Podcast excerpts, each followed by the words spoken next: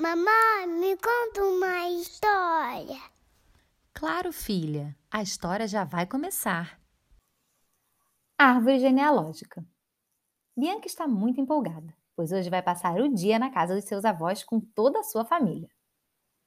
O vovô e a vovó moram em uma casa bem grande, um pouco afastada do centro da cidade, com piscina, muitas árvores e até um pequeno campo de futebol.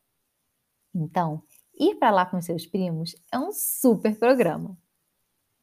A diversão começa desde a hora em que estacionam o carro.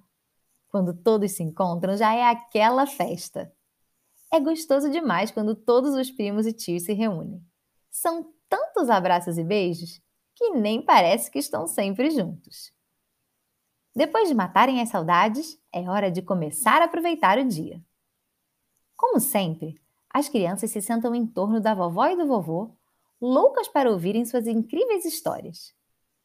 O vovô adora contar do tempo em que ainda era pequeno e morava junto com seus irmãos e irmãs numa casa lá no interior do Piauí.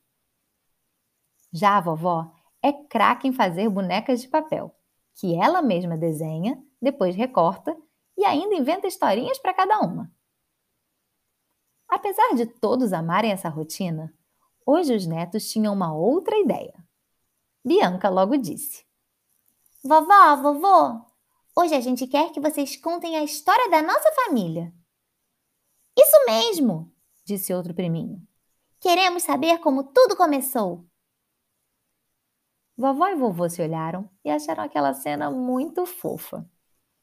Eles então contaram sobre como se conheceram há mais de 60 anos na Praia do Leme, no Rio de Janeiro. Do início do namoro, seguido do noivado e do casamento.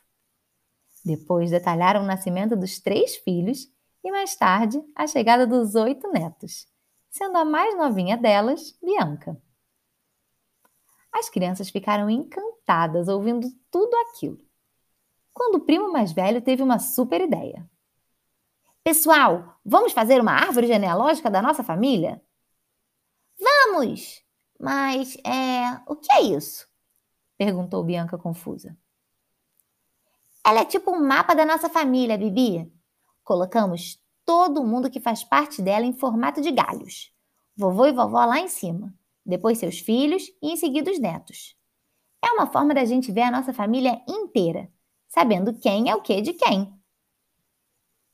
As crianças então pegaram cartolina, lápis de cera, tesoura e algumas fotos e começaram a trabalhar no projeto.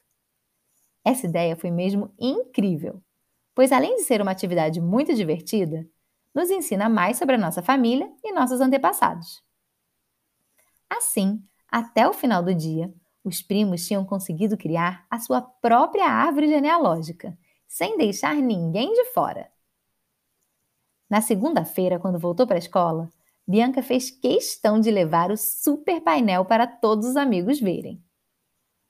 Uma das que mais gostou foi Isabela, que logo resolveu fazer uma da sua família também. E você? Já pensou em fazer a sua própria árvore genealógica? Então, mãos à obra! Se você gostou, curte e compartilha.